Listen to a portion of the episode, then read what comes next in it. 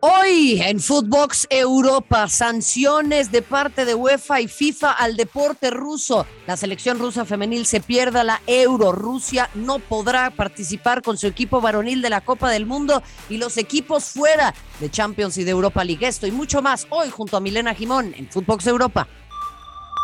Esto es Footbox Europa, un podcast con Marion Reimers y Rafael Márquez Lugo, exclusivo de Footbox.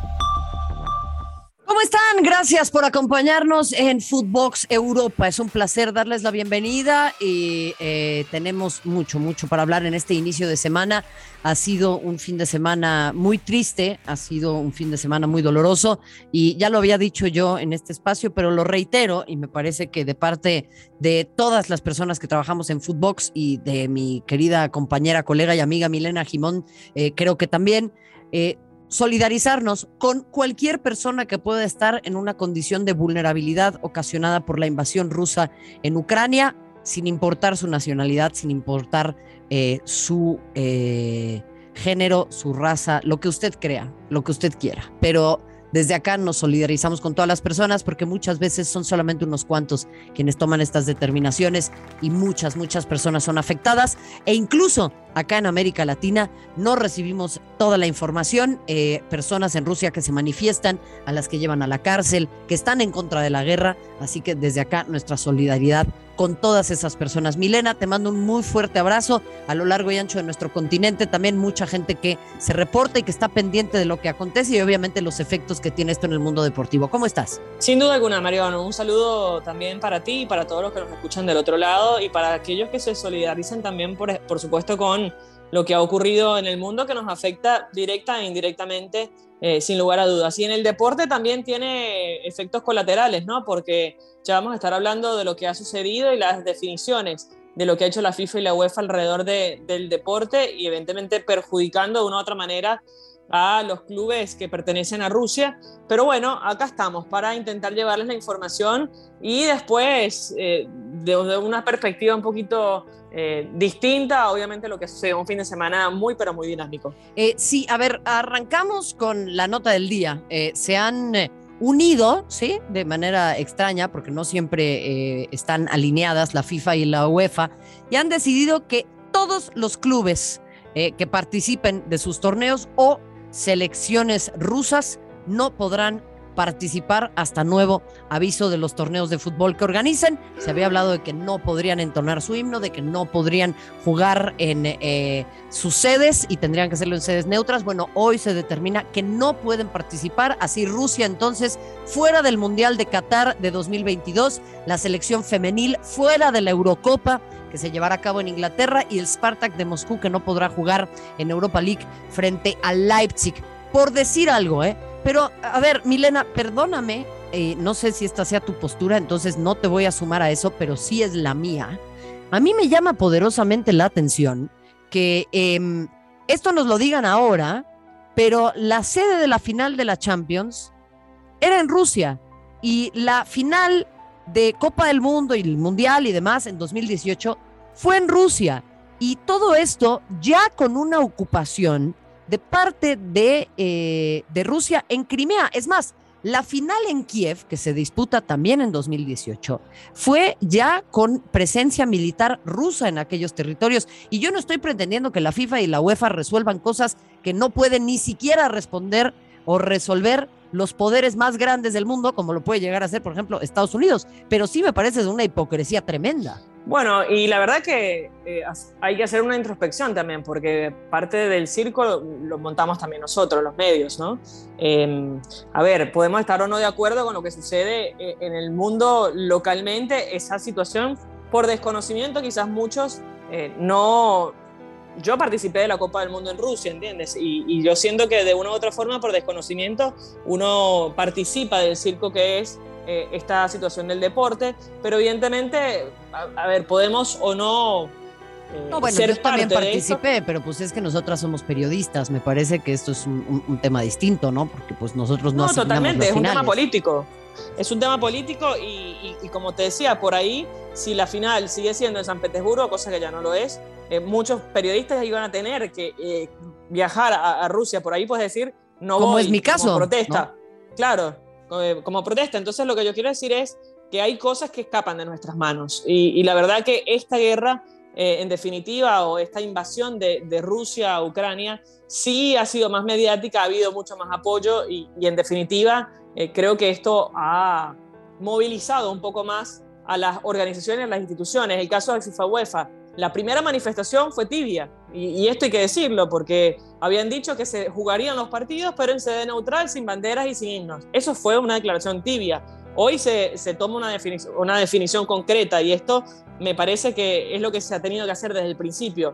Y se hace por una presión externa, que es la manifestación de las distintas selecciones que no estaban dispuestas a jugar uh, el repechaje, por ejemplo, contra Rusia, eh, en caso de que se quisiera llevar a cabo, incluso estaban dispuestos a perder los puntos porque el, lineamiento FIFA te dice que si no te presentas en el partido, pierdes los puntos. Entonces, ellos estaban dispuestos a perder esa posibilidad de clasificarse al mundial eh, si Rusia o si FIFA y UEFA, valga eh, acotación, mantenían sus posturas. Por eso, claro, pero eh, acá yo quiero hacer algunas acotaciones. Para mí, y esta es una postura personal, claro que en protesta no se puede ir, pero entonces no visibilizamos un montón, un montón de cosas y terminan yendo los mismos 11 tipos que siempre están alineados con lo mismo. Eh, en segunda instancia, a ver, la UEFA tiene como uno de sus grandes patrocinadores a una de las empresas que eh, pues distribuyen gas y que surten gas que justamente es uno de los grandes negocios de Rusia para con Europa y que es un tema central en esta cuestión geopolítica. Entonces, me parece que la UEFA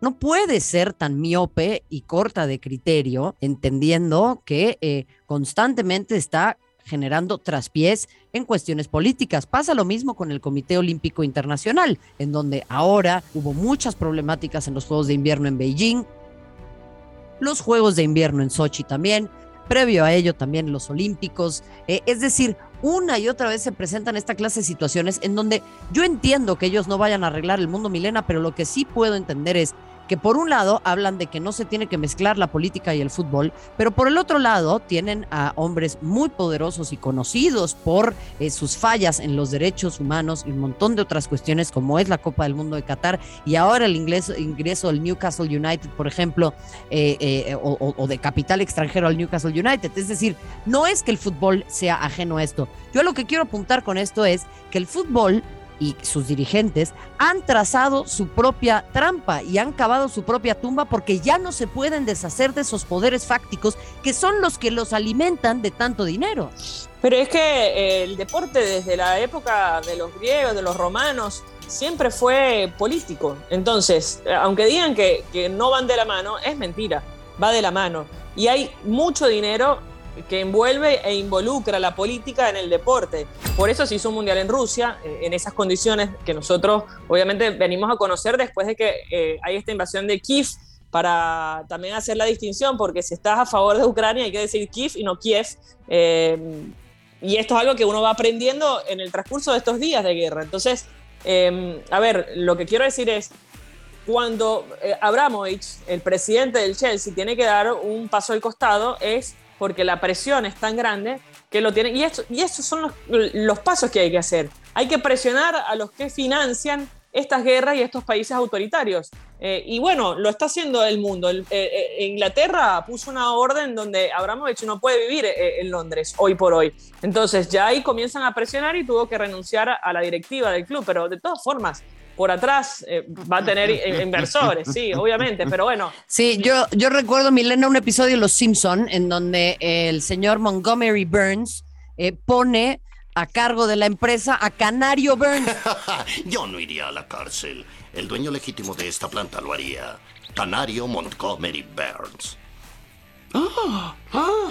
Toda la planta está a su nombre y él está por debajo en el organigrama, que es un poco lo que acaba de hacer en estos momentos Roman Abramovich, eh, en donde él dice, bueno, vamos a darle esto a, la fundación del Chelsea, que estén a cargo. Ahí está también Marina Granovskaya, está como parte de, de, esa, de esa mesa directiva M. Hayes, quien es la eh, directora técnica del Chelsea femenil, pero Abramovich va a seguir moviendo los hilos. y Abramovich no va a permitir que su capital se desperdicie de tal manera. Y es más, la Liga Premier no se puede dar ese lujo. Entonces, yo a lo que apunto una y otra vez es que claro que el deporte tiene una índole política, tiene una índole transnacional, tiene una índole geopolítica y económica y no lo podemos dejar de lado. O sea, yo no estoy diciendo que no exista, pero pues seamos entonces transparentes y no le vendamos a la gente cosas que no son, porque eh, cuando asistimos a Rusia, y lo voy a poner aquí abiertamente, como una mujer gay, yo fui con mucho miedo, porque yo era sujeto de ir a, la, de ir a prisión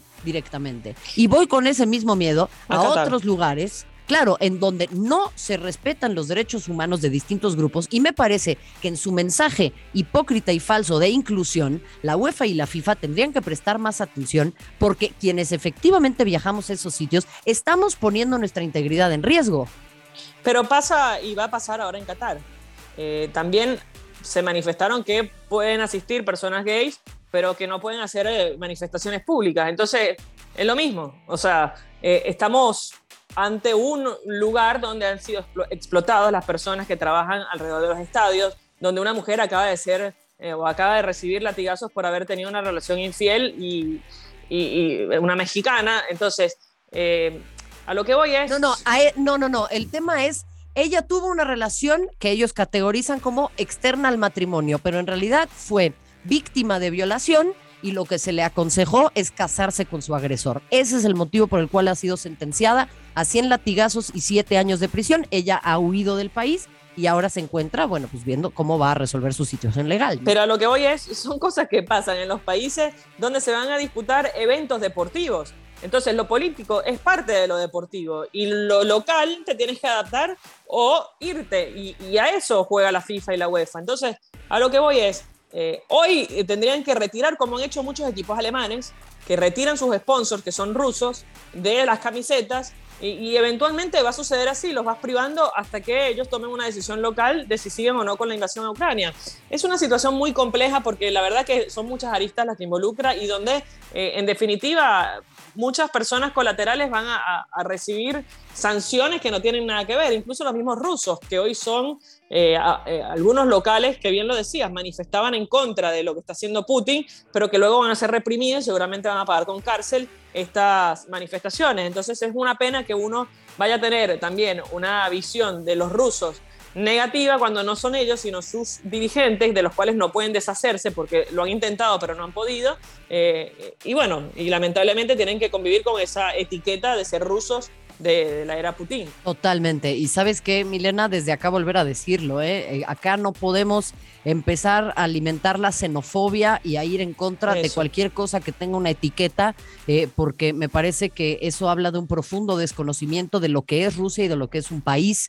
Eh, acá yo sumaría, ¿no? La importancia también de entender cómo es que Rusia ha utilizado al deporte para posicionarse geopolíticamente una y otra vez e incluso a través del dopaje de Estado, haciendo uso de eh, jovencitas como las patinadoras, ¿no? Julia Lipnitskaya o la propia eh, Valieva, Camila Valieva, quien acaba también de ser objeto de tremendos abusos durante los Juegos Olímpicos de Invierno. Entonces, bueno, desde acá, como bien lo mencionas, y me sumo a tu eh, muy sincero y me parece pertinente mensaje, no alimentar esa clase de discursos. Ya lo decías, Abramovich que deja la administración del club. Por el otro lado, Yuri Vernirud, el entrenador que llevó al Sheriff a una historia maravillosa en Champions League, en su primera Champions League. El equipo de Moldavia frente al Real Madrid en Champions se une al ejército ucraniano. Algunos otros, eh, como Yaremchuk, como el propio Sinchenko, que han manifestado su descontento con esta situación, pues ahí en el ojo del huracán y nosotros estaremos muy pendientes a la espera de que esto no se escale, aunque no tiene muy buena pinta. Y por último, mi querida Miles, cerrando, el Barcelona que golea al Athletic Club. Otra vez está a la alza, Xavi, ¿eh? me parece que de manera extraordinaria empieza a crecer el Fútbol Club Barcelona en una temporada de recambio en la que yo todavía no fincaría demasiadas expectativas. Bueno, son tres partidos consecutivos anotando cuatro goles, son siete partidos sin perder. Eh, esta era de Xavi, la verdad que eh, se le está dando a ver, eh, de estos siete partidos podríamos decir que los tres primeros fueron injustos en el resultado, donde dominó, donde tuvo la posición y donde jugó realmente bien, pero no le, no le entraron las pelotas, no le entraron los goles.